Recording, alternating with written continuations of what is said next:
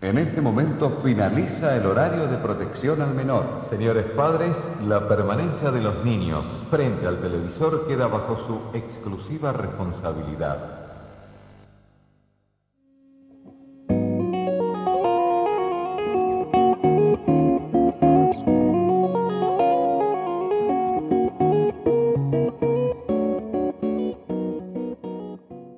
Buenos días, buenas tardes, buenas noches. Antes de comenzar me gustaría dar un pequeño aviso, anuncio, y es que cambié el nombre de mi canal de Filosofía para llevar a Filosofía hecha a mano. Creo que es más adecuado ya que realmente no estaré adentrándome muy a fondo en temas de filosofía y quizás sea rara la vez en la que yo cite algún autor de filosofía. Más bien son reflexiones hechas por mí en los últimos días y que, y que he plasmado en este podcast. De una manera un poco amateur, si lo quieren ver así, o incluso artesanal. bueno, ok, habiendo dicho esto, me gustaría comenzar de lleno con el tema. Pues el tema de hoy es una adicción bastante seria, es decir, es muy real y yo reconozco desde hace algún tiempo que la tengo. Y quizá no soy la única, quizá algunos de ustedes se vayan a sentir identificados con esto. Y es que yo soy Laura y soy adicta al celular. es verdad. ok, bueno, quizá esto es más aburrido de lo que te estabas esperando. No te vayas aún. Realmente creo que merece la pena hablar sobre este tema. Y es que quizá es una adicción que ya está tan normalizada que realmente no nos importa mucho que la mayor parte del mundo la tenga. Entonces, para entenderlo un poquito mejor, me gustaría empezar con una analogía que se me ocurrió el otro día que creo que es bastante adecuada para explicar esta situación. Quiero que imagines que cada que tienes hambre o antojo de alguna cosa, tienes al alcance de tu bolsillo un bocadillo, el que sea. Puedes imaginarlo con la forma que tú quieras. Pero cada que tienes hambre o antojo de algo, ese bocadillo lo satisface. Siempre está ahí, nunca se echa a perder y además de esto, nunca se termina. Bueno, como ya te imaginarás, en un día normal probablemente ni siquiera tengas apetito de prepararte una comida completa, aunque sepas que de hecho eso sería lo mejor para tu cuerpo, tú sabes, para obtener todos los nutrientes necesarios. Puede que después de haber comido tanto este bocadillo que te encanta, incluso cuando quieras prepararte una sopa de verduras y estés ahí, pues tú sabes, preparando una comida completa que te tome más o menos una hora prepararlo, estés mientras tanto escondidas dándole una mordida al bocadillo para calmar ese pequeño antojo. Y con el paso del tiempo probablemente se volvería mucho más difícil comer otra comida que no sea ese bocadillo. En primera instancia, quizá no sería tan malo, puede que se terminaría con el hambre en muchísimos lugares, pero sabemos que los seres humanos no son muy buenos controlando sus impulsos, así que probablemente no tardarían mucho los problemas en aparecer. Bueno, además de esto, los creadores del bocadillo lo hicieron específicamente a tu gusto y específicamente para que te vuelvas adicto a él. Más o menos así es como yo veo la adicción al celular. Y es que es como nuestra arma infalible contra el aburrimiento. Digamos, en un día normal por supuesto, tu mente empieza a divagar, sobre todo cuando estás en medio de alguna cosa rutinaria, no hay nada llamando tu atención y tu cerebro entra en un estado de aburrimiento, tal cual. Entonces, cuando pasan este tipo de situaciones, tu cerebro tiende a buscar alguna cosa que sea alguna novedad. Bueno, tu celular es una máquina de novedades. Esto es porque puedes entrar a las redes sociales y bueno, sí, quizás sabes que vas a encontrar algunos memes, algunas fotos, sabes quiénes tienes de contactos, pero realmente no sabes nunca con certeza qué vas a encontrar ahí. Por lo tanto, y con ese inicio infinito que, nunca se le acabe el contenido, tu cerebro está constantemente recibiendo novedades. Y es que realmente es muy fácil, es solamente cuestión de, como con el bocadillo, sacarlo del bolsillo, desbloquearlo y ver qué hay. Entonces, al hacer esa acción, realmente inmediatamente tu cerebro manda una señal de satisfacción de haber conseguido la novedad. Pero no le es suficiente con eso, ya que al pasar un buen rato en redes sociales y acostumbrarte a recibir esta señal de novedad para tu mente, se empieza a ser adicta a ella. Por eso es que sigues bajando y bajando y bajando el inicio, sabes que siempre hay algo nuevo para ver y tu cerebro te pide algo nuevo para ver. Y es que estuve pensando un poco este tema cuando un amigo me comentó que cada vez para él se empezaba a hacer más difícil el ponerse a leer un libro, el hacer la tarea, escribir un ensayo o incluso estar como en una especie de reunión social. Eran tareas que se volvieron difíciles para él de realizar porque no podía evitar sacar su celular cada cierto tiempo para checar qué hay, es más, ni siquiera sin escuchar el clásico timbre de WhatsApp o de una notificación de Facebook, solamente de ver qué más hay ahí. Y fue ahí cuando se me ocurrió esta analogía, porque cada vez que, digamos, por ejemplo, empiezas a consumir un montón de comida chatarra, se empieza a volver más difícil comer cosas saludables. Y es que quizás sí, no saben tan bien, quizá te tardas más tiempo haciéndolas, quizá simplemente no te traen la misma satisfacción que te traería, digamos, una hamburguesa con un montón de calorías o tú puedes nombrar tu tipo de comida chatarra favorita y simplemente la sensación de satisfacción que te da comer eso es difícil compararla con la sensación de satisfacción que te puede dar, digamos, comer un caldo de verduras. Y sí, ya sé que van a ver los que me digan, oye, a mí sí me gustan los caldos de verduras. A mí también, pero simplemente no se compara con lo delicioso que puede ser una hamburguesa. Y bueno, eventualmente esta analogía me hizo pensar al celular como un mal hábito. Y es que esto no es ninguna novedad. Ya se ha hablado muchísimo de cómo el celular ha influido en nuestra vida, quizás se han topado con este tipo de imágenes en las que todos están volteando hacia abajo, así embobados hacia su celular. Me parece una versión un poquito exagerada, a pesar de que yo me reconozco como adicta. Creo que es una versión un poquito exagerada de la realidad. Me gustaría dar una, mm, una versión un poquito más objetiva. Sabemos que como cualquier otra cosa tiene sus pros y sus contras. Bueno, pues déjenme platicarles que para hacer este podcast efectivamente pasé por esta etapa de distracción en la que digo, mm, estoy haciendo esto, pero me dan ansias de, de revisar un poco el celular, ¿sabes? Y luego pienso, bueno, ¿para qué? ¿Realmente qué veo en el celular?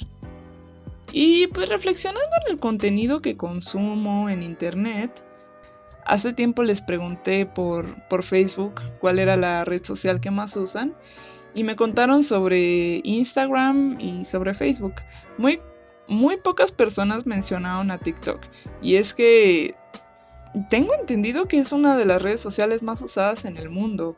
Es decir, incluso que ya está superando los límites de, de, Instagram y de Facebook, que casi nadie lo mencionó. Creo que tiene muy mala fama TikTok por la por el tipo de contenido que se ha hecho popular ahí, es decir, el famoso lip sync y bailes extraños de gente atractiva y ya. Pero hace poco lo descargué y digamos que cuando el algoritmo empieza a aprender un poquito más de tus gustos, hay, hay cosas que me parece que valen bastante la pena. Por ejemplo, me he encontrado producciones realmente asombrosas, dignas de estar en una pantalla de cine y no lo estoy exagerando, se los prometo. Y es que las personas con talento también llegaron a TikTok y están haciendo videos realmente muy buenos. De no más de un minuto, porque eso es lo que dura normalmente un TikTok, pero sí bastante bien hechos y entretenidos. Por otro lado, también he encontrado creadores de contenido que hacen este tipo de contenido como educativo y realmente a mí me encanta ver datos curiosos o fotos antiguas y puedo pasar mucho tiempo viendo eso y he pasado mucho tiempo viendo eso. También he visto algunas personas que suben cosas sobre mm, videos de lugares hermosos, que de hecho con el tipo de formato que tiene TikTok, que es toda la pantalla de tu celular, es bastante envolvente. Entonces me he encontrado un montón de bosques y montañas realmente muy, muy hermosos. Entonces, cuando paso viendo ese tipo de cosas, a pesar de que sé que pasé más o menos una media hora o a veces hasta casi una hora viendo TikToks, pues sí, puedo sentirme un poco culpable, pero también a veces digo, bueno, no todo el contenido que, que vi fue tan malo. Pero no nos engañemos. Por supuesto que también he pasado un buen rato viendo contenido estúpido. Y es que cuando digo que es contenido estúpido, quiero decir que realmente no me está aportando nada. Realmente no estoy diciendo, wow, qué bello es esto, no estoy aprendiendo nada. No, no tienen nada de admirable, simplemente son hipnóticos. Un ejemplo de esto son las chicas bastante exuberantes que bailan de maneras muy sensuales, moviendo sus, sus atributos. y no quiero sonar como un señor pervertido, pero vaya, ese tipo de cosas también son bastante hipnóticas. U otra cosa que también ha atrapado mi atención, que sé que no vale en lo absoluto la pena, es por ejemplo lo que quizá ustedes conozcan como TikToks tercermundistas oh, no. El cringe con, con esos videos es realmente demasiado, tanto que hasta duele. Pero no sé, simplemente son muy hipnóticos, qué diablos, es como de quiero salir del video pero no puedo. Quizás sea por el morbo, sinceramente, lo admito, quizás sea por el morbo. Pero bueno, este es el tipo de cosas que consumo, al menos en esta aplicación. Por otro lado, pues también uso Facebook e Instagram. Usualmente es para ver qué han publicado mis amigos, qué está pasando con las personas que conozco, qué está pasando alrededor del mundo. Y es que cuando hago esto, sinceramente yo siento como si fuera una especie de ventanita hacia el mundo. Sobre todo cuando estás en cuarentena ya por... ¿Cuánto tiempo van? Eh, ¿Cuatro meses? No estoy segura. Sí, he tenido la oportunidad de salir un par de veces, pero yo sigo manteniendo mi voluntad de no salir a reuniones sociales o al menos simplemente no salir con tanta frecuencia. Entonces, sobre todo en este tipo de situaciones, el celular y las redes sociales en sí proveen una especie de ventana hacia lo exterior de no solamente a mi comunidad, no solamente a mi país, sino alrededor del mundo, qué está pasando por todas partes. Sí, es verdad que es una ventana a la realidad, por así decirlo, pero más bien yo diría que es una ventana a un tipo de realidad, porque claramente cuando vas al mundo real sabes que no todos tienen cuerpos hermosos y no todo el tiempo las cosas se tratan de polémicas y de chistes o de personas aparentemente muy exitosas yendo de viaje todo el tiempo. Pues sinceramente la, la vida un poco más promedio no es así. Y sabemos que esto puede alterar un poco nuestra percepción de la realidad. Pero nuevamente hablando de esta sección de noticias interminable, se me ocurre otra analogía y es que siento que es como una especie de papel de periódico de noticias que nunca se termina, que es infinito y que además aprende de lo que tú quieres ver. Si no quieres ver la sección de deportes, no la ves. Si quieres ver solamente espectáculos, créeme que hay un contenido que casi es infinito y que continúa alimentándose cada vez más y más y más del que tú puedes disponer. Y sí, el celular también tiene otros usos, es decir, sabes, tienes toda la información que quieras literalmente a la, palma de tu mano pero sabemos que la mayoría de nosotros no pasa tanto tiempo investigando. No es lo que hacemos más con el celular, de hecho lo que más hacemos es usar las redes sociales. Yo creo que esto responde a una necesidad social de interactuar con los demás, de ver qué está pasando con los demás. Porque a diferencia de otros medios de entretenimiento como digamos los libros o la televisión, el Internet te permite interactuar quizá en este río de información interminable, no solamente está el entretenimiento, sino que también está una oportunidad para ti de interactuar con otras personas. Una necesidad que quizá en el mundo real puede ser un poco más difícil de concretar para algunas personas. Así que al parecer el uso del celular lo compensa bastante bien. Bueno, lo compensa en un sentido satisfactorio, quizá no se hace de la mejor manera. Porque incluso nuestra identidad en las redes sociales puede ser bastante diferente. Y es que en un mundo de imágenes en el que no tienes que dirigirte cara a cara con los demás, la realidad, no solamente en cuanto a lo que percibes, sino a lo que proyectas, también puede convertirse en algo un poquito distorsionado.